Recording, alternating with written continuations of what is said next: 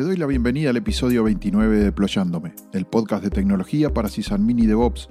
Soy Rolfo Pilas y estoy grabando el 29 de mayo de 2018. Si recuerdas, en el episodio anterior conversamos sobre Secure Enhanced Linux, C-Linux, y vimos que despliega una capa de seguridad basada en políticas que se aplican mandatoriamente a todos los usuarios del sistema, ya sean aplicaciones, usuarios o el propio root. Quedamos en ver cómo hace ese Linux para aplicar estas políticas, es decir, cómo permite o niega una determinada acción. Y también de ver cómo podemos hacer nosotros para administrar nuestras configuraciones de políticas o aquello que te comentaba en la frase de cómo sobrevivir con Linux activado.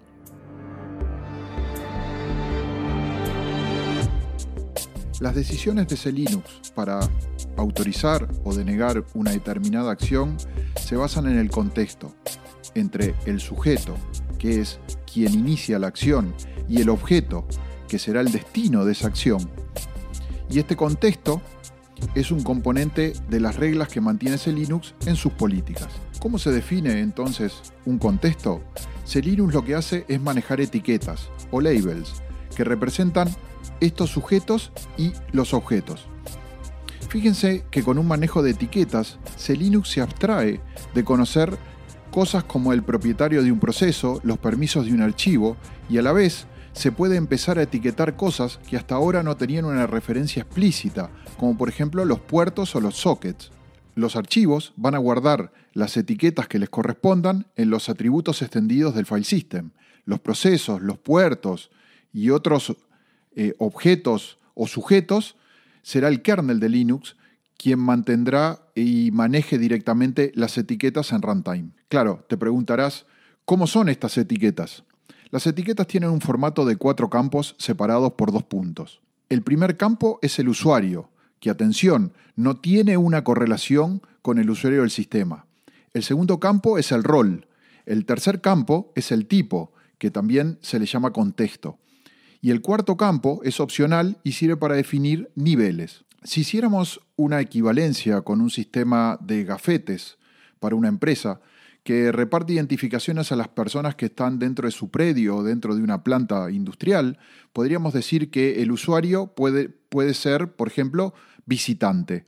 Luego el rol podría ser, por ejemplo, auditor. El tipo podría ser, por ejemplo, hornos o línea de ensamblado, y el nivel podría ser, por ejemplo, un técnico, un supervisor.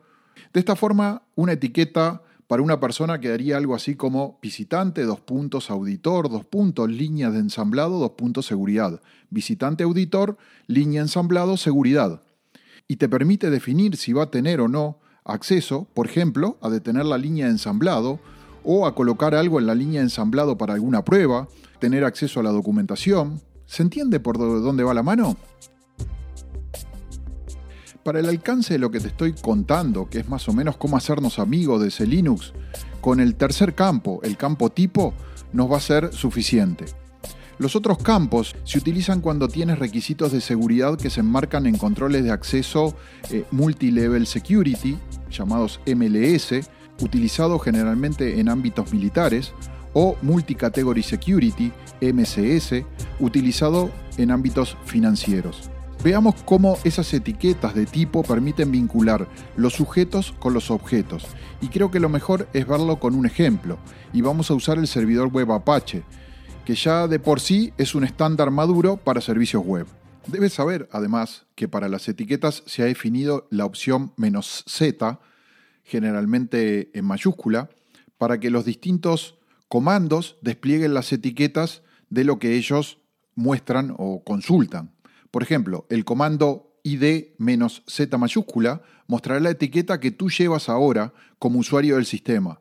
Por supuesto, solo si estás en un sistema que tiene ese Linux.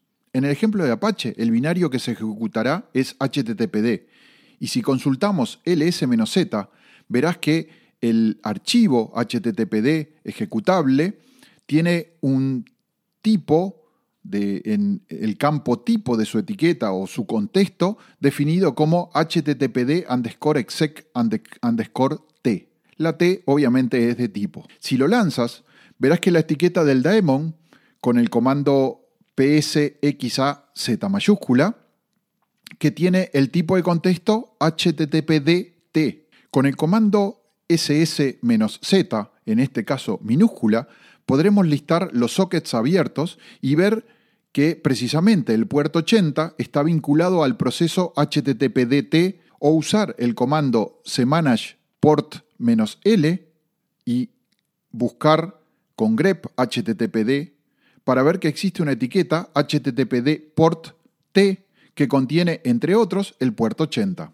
También, si hacemos ls-z mayúscula en el directorio donde Apache puede leer los archivos web, en mi caso es barra bar barra triple barra html, podemos ver que el contexto de ese directorio es httpd underscore sys underscore content underscore t. Y con esto ya tenemos los ingredientes, una etiqueta para el proceso, una etiqueta para el usuario, una etiqueta para el PID que está corriendo, una etiqueta para el puerto, una etiqueta para el directorio al que se está accediendo, como para armar un sistema de políticas de acceso y asociar la etiqueta de el sujeto correspondiente con la etiqueta del objeto al cual se quiera acceder y decirle si se aceptan o se deniegan las acciones. ¿Creías que era más complicado? Tranquilo, es como todo. Es cuestión de empezar a agarrar la mano. El comando para manejo de las etiquetas es cmanage, que nos va a permitir cosas como asignar etiquetas a los usuarios del sistema, manejar los puertos o sockets vinculados a una etiqueta, definir los contextos de los archivos, entre otro montón de cosas. La sintaxis de cmanage no es simple. Hay que referirse a la documentación, así que para todos los casos a buscar el man page. La otra característica es que todo lo que instalo eh, en el sistema por, por paquetes, si lo utilizo como viene por defecto, queda configurado con las políticas de Linux adecuadas y no debo tomar ninguna acción.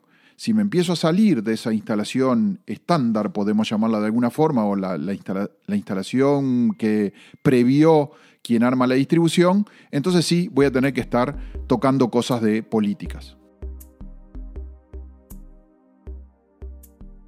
Aparte de las etiquetas para sujetos y objetos, Linux maneja permisos que afectan las funciones de las aplicaciones o daemons mediante lo llamado booleans, ya que se prenden valor on o valor 1 o se apagan valor off o 0.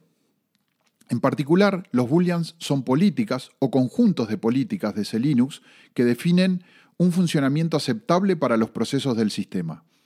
Siguiendo con el ejemplo de Apache, podemos apagar el booleano que permita acceder a un file system montado por red, o conectarse a una base de datos LDAP, o abrir los home de los usuarios para servirlos. ¿Qué quiere decir esto? Fíjate que eh, yo perfectamente puedo hacer una configuración de Apache que muy prolijamente esté activada alguna de estas funcionalidades, reinicio Apache y en principio puedo esperar que aquello funcione. Pero va a ser Linux quien va a negar hacer uso de esa funcionalidad si el booleano está activado.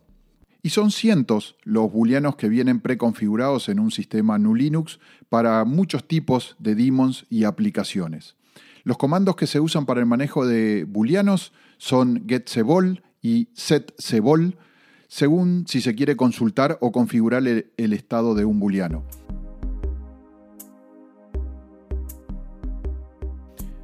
Podemos decir que esto es todo, aunque para ser amigos de Linux podemos hacer algo más, y eso es conocer los modos de Linux. Los modos es como Linux aplica las políticas y tenemos tres posibilidades. Puede ser modo enforced, permitiendo o denegando.